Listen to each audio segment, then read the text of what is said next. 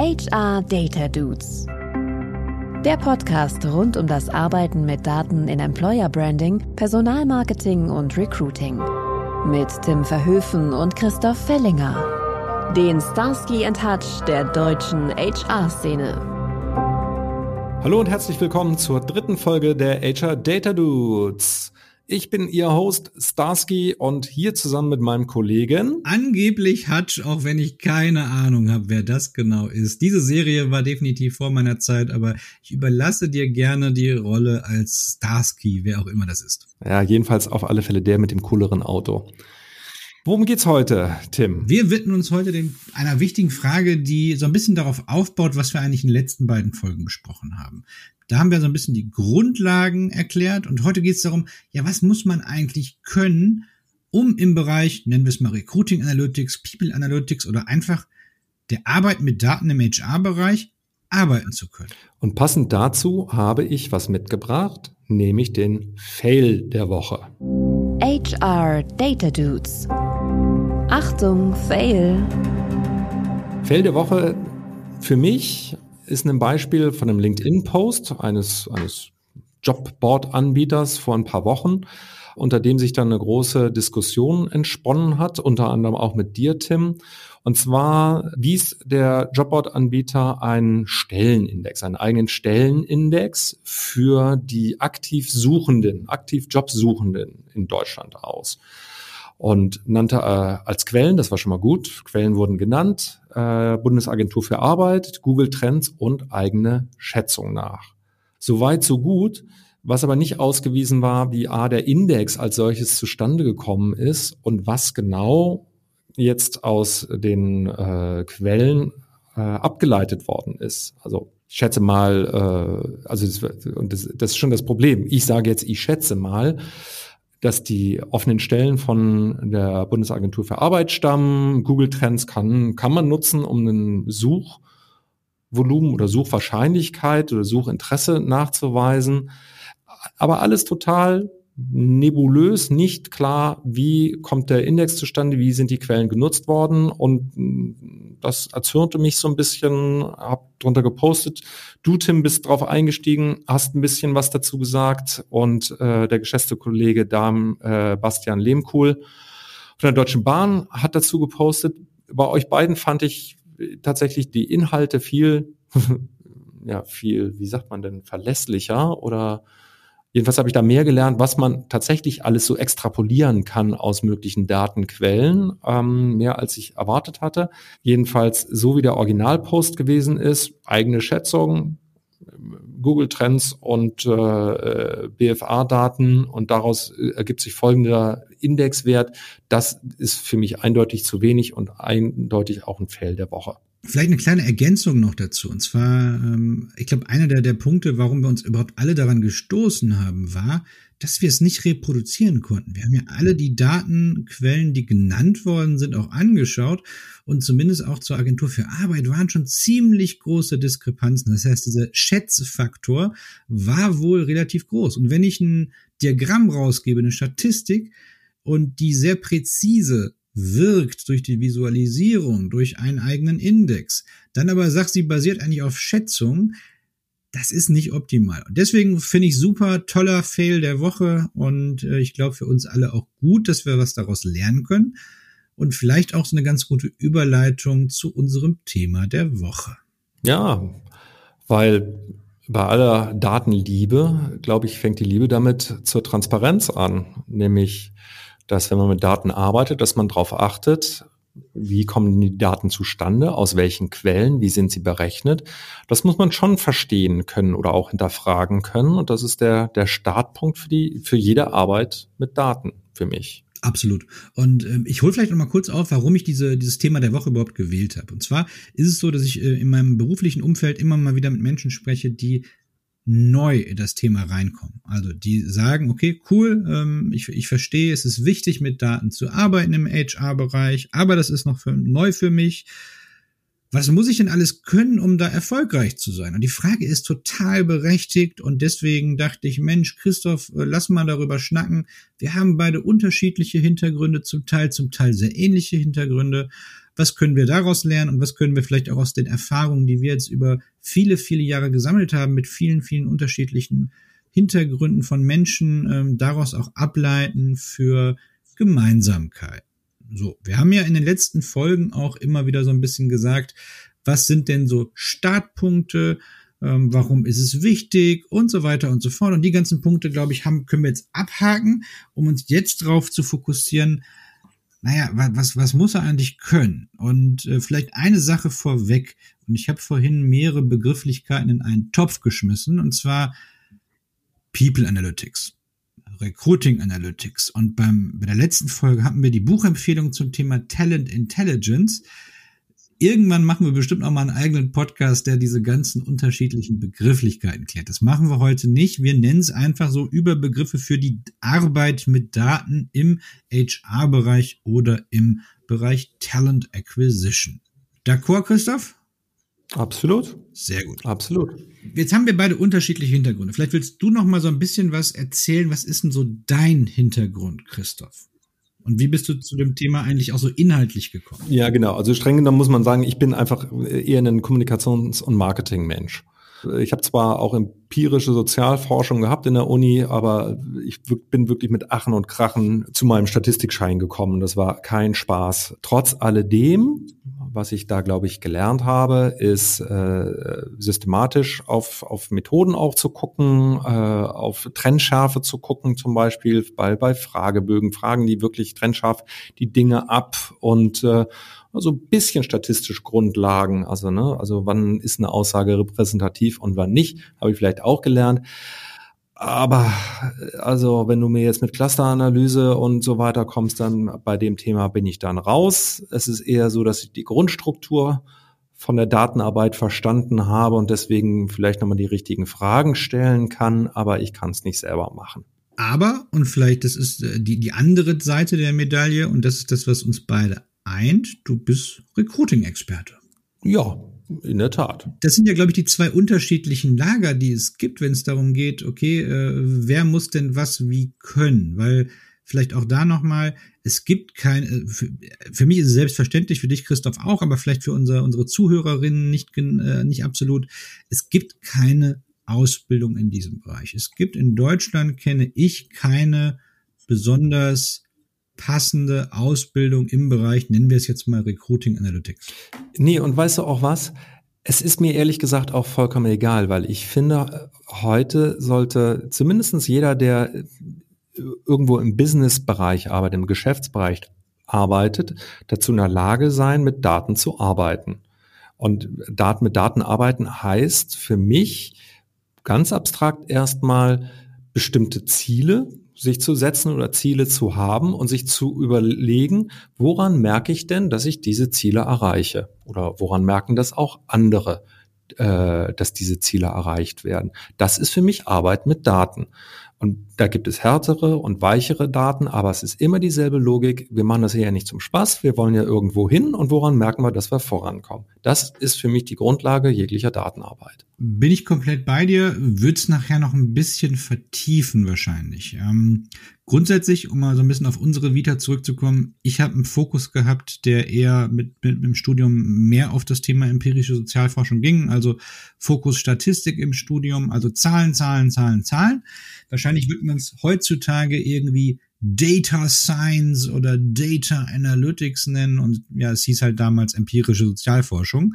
Weniger sexy und trotzdem genau das, worum es eigentlich geht, was wir immer wieder ersagen. Also statistische Grundlagen und so weiter und so fort. Boah, ich hab's gehasst. Ich, ich bin da nur durchgekommen, weil ich wirklich jetzt no joke, weil ich bin da nur durchgekommen, weil ich Hilfe von einem Soziologiestudenten hatte, der, glaube ich, mit Engels Geduld hat mir versucht, den Kram zu erklären. Aber auch nur mit nun, sagen wir mit ausreichendem Erfolg, aber sehr begrenzt. Ja, ich kann mich auch an, an diesen Teil äh, in meinem Studium erinnern, die Personen, die äh, weniger Affinität für das Thema. Ich hatte tatsächlich, ich hatte ungelogen extrem viel Spaß auch daran und deswegen ist das auch was, was ich heute weiter fokussiert habe. So, Long story short, es gibt zwei unterschiedliche Hintergründe, die man haben kann. Und je nachdem, welchen Hintergrund man hat, muss man unterschiedliche Dinge und unterschiedliche Kompetenzen erwerben.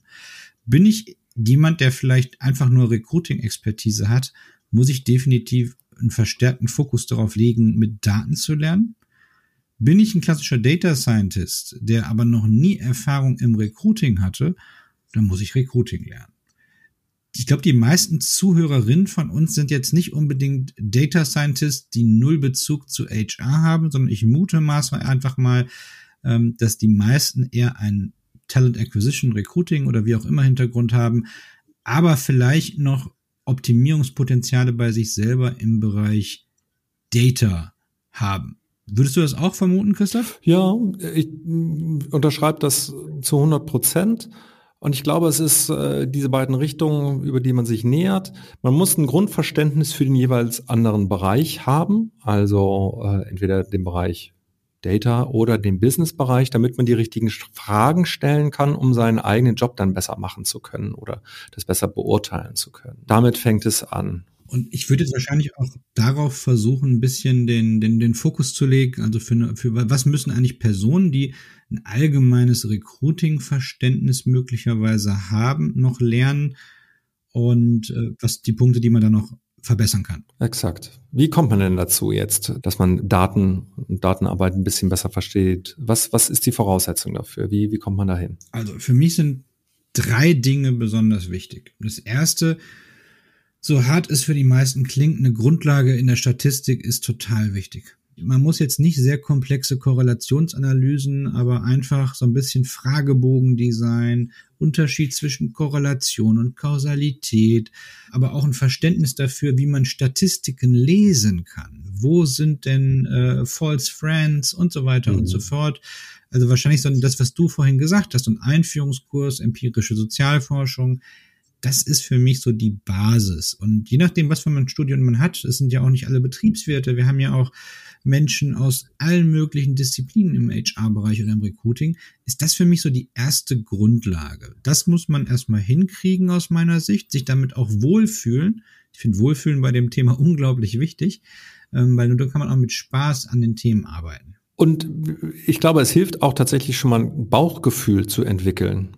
Ne? Also ein Bauchgefühl von so, können die Daten hinkommen oder nicht?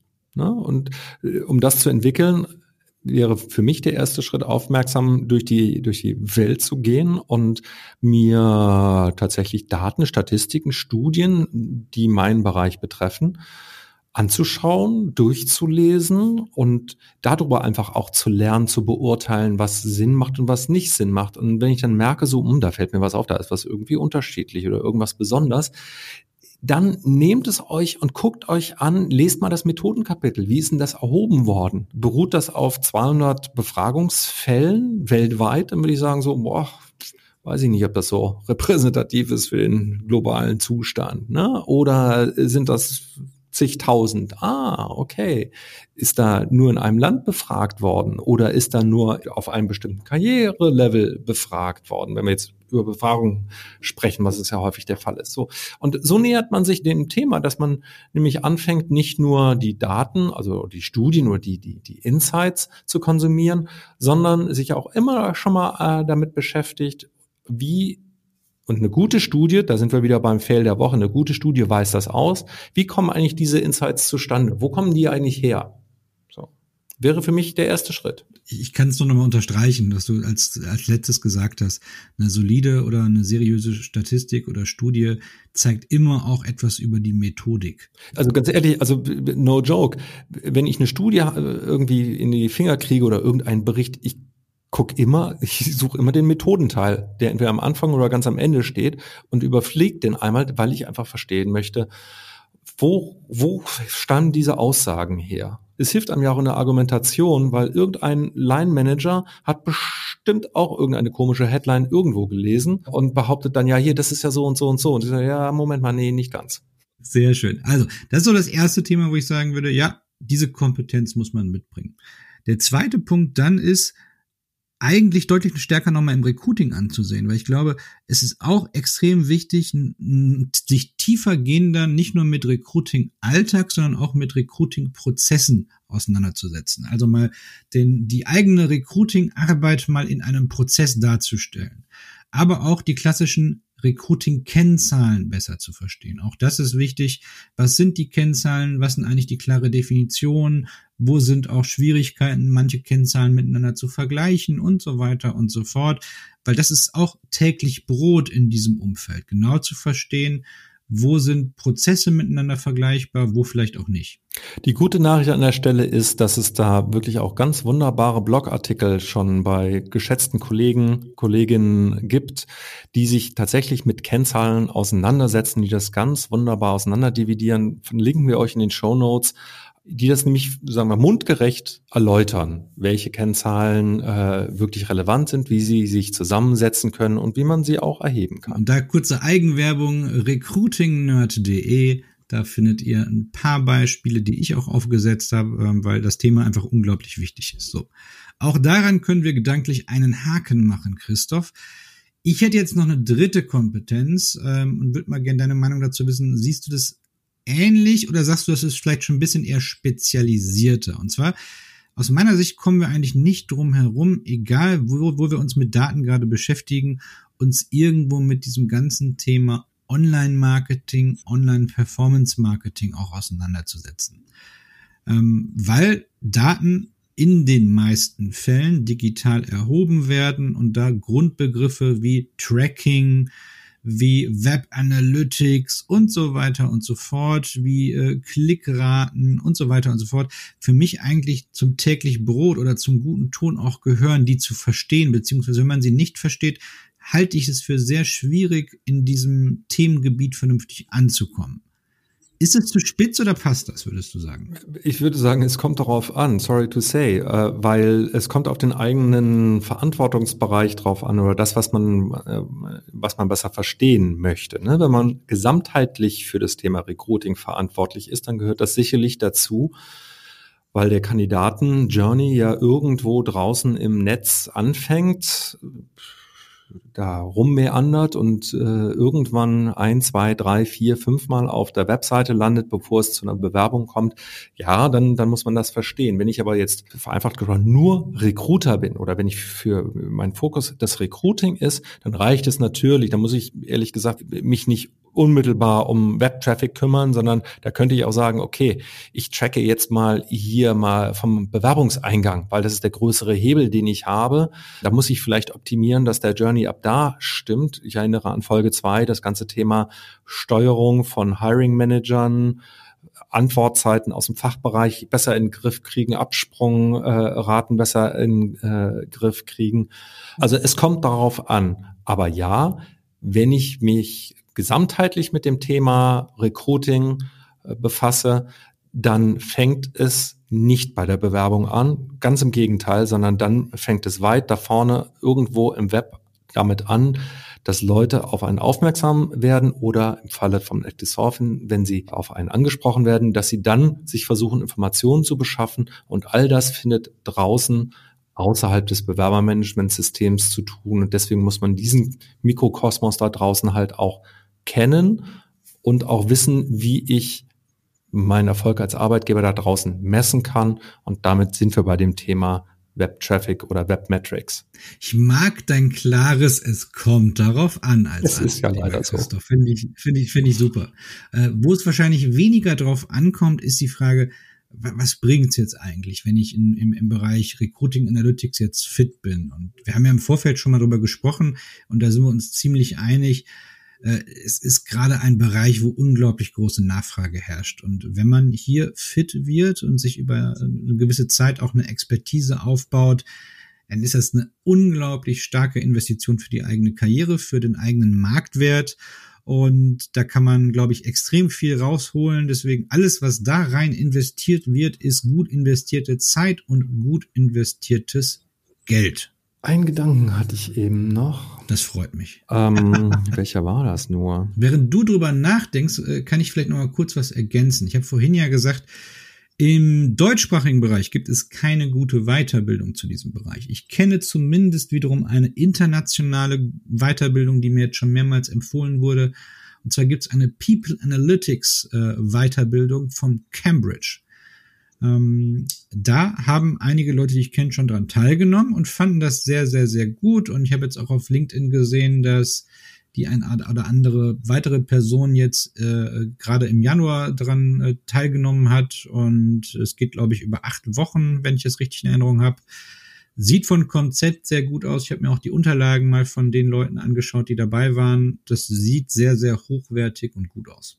In der Zwischenzeit weiß ich auch wieder, was ich sagen wollte, nämlich Arbeit mit Daten äh, fangt auch einfach damit an, dann Daten viel, äh, also wie sagt man denn, viel stärker runtergebrochen zu erheben, dass ihr auswerten könnt äh, nach Zielgruppen zum Beispiel. Ne? Sind meine Einstiegsbewerber äh, anders als äh, meine Bewerber mit, mit Berufserfahrung? Ist es im IT-Bereich anders als im Marketing-Bereich, anders als im Supply Chain-Bereich? Ich glaube, das ist vielleicht auch nochmal ganz hilfreich, diese Denke zu haben, äh, nicht nur von oben auf die Daten zu gucken, sondern äh, die Neugier zu entwickeln, Daten runterzubrechen und da wirklich äh, äh, im Einzelnen zu schauen und Vergleiche anzustellen, dann wird's nämlich spannend. Sehr guter Punkt und sehr richtig und ähm, ist vielleicht auch ein ganz guter Abschluss für das Thema und Übergang zu einer Empfehlung, die ich habe, die nämlich genau darauf aufbaut.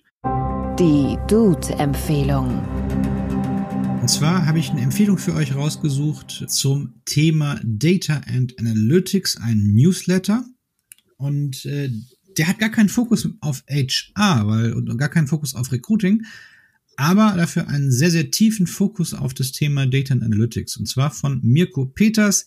Ich packe den, ähm, den Link in die Show Notes rein. Ist ein LinkedIn-Newsletter, der, glaube ich, einmal in der Woche, wenn ich es richtig in Erinnerung habe, rauskommt. Einer der wenigen, der auch auf Deutsch erscheint und sich unterschiedlichen äh, ja, Teilbereichen dieses Themas widmet. Von KI, von Web Analytics, von neuen Systemen, die es da gibt, von wirklich echt nerdigen Sachen, die es da gibt. Äh, Finde ich mega spannend und das ist unsere Empfehlung für euch. Kommen wir zu den drei Takeaways für diese Woche. Die Takeaways. Ich fange an und würde sagen, erster Takeaway um Einstieg in die Arbeit mit Daten. Was braucht man dafür? Ist tatsächlich das Grundverständnis für die Arbeit mit Daten. Findet man, indem man anfängt, äh, tatsächlich nicht nur die, die äh, Daten selber sich anzugucken, sondern auch immer zu lesen, ja, wie sind sie zustande gekommen? Ne? Methodik äh, hinter Studien und vielleicht den ein oder anderen äh, ja, Grundkurs quasi in, in Statistik, schadet, der schadet auch nicht. Dann mache ich weiter und nehme das zweite oder mein zweites Takeaway mit. Und zwar dadurch, dass es keine fixe Ausbildung in diesem Bereich gibt, müsst ihr euch darauf einstellen, dass ihr immer auch ein solides Training on the Job macht. Das heißt, sucht euch andere Expertinnen und Experten, mit denen ihr euch austauscht, Überlegt euch, ob es Peers gibt, ob es eine Mentorensituation gibt oder ähnliches, wo ihr euch auch immer wieder so ein bisschen austauschen könnt dazu. Das ist ungemein wichtig. Und hey, Christoph, das haben wir beide in der Vergangenheit auch immer wieder zu genug Themen gemacht, dass wir beide mal ins Sparring gegangen sind, weil einer von uns beiden nicht weiter wusste. Ja, also in der Tat, dadurch ist das hier alles auch entstanden. Und letzter, äh, dritter und letzter Takeaway äh, ist tatsächlich äh, selber einfach anfangen, mit den Daten zu arbeiten äh, und zu lernen. Das ist die nächste Stufe von Learning and Training on the Job. Äh, und ich glaube, das Allerwichtigste. Ich hätte es nicht besser sagen können, lieber Christoph. Dachte ich mir. Okay, damit sind wir am Ende der dritten Folge. Ich freue mich schon auf die vierte. Ich mich auch und bis dann. Bis dann. Ciao, ciao. HR Data Dudes. Der Podcast rund um das Arbeiten mit Daten in Employer Branding, Personalmarketing und Recruiting. Mit Tim Verhöfen und Christoph Fellinger. Den Starsky Hutch der deutschen HR-Szene.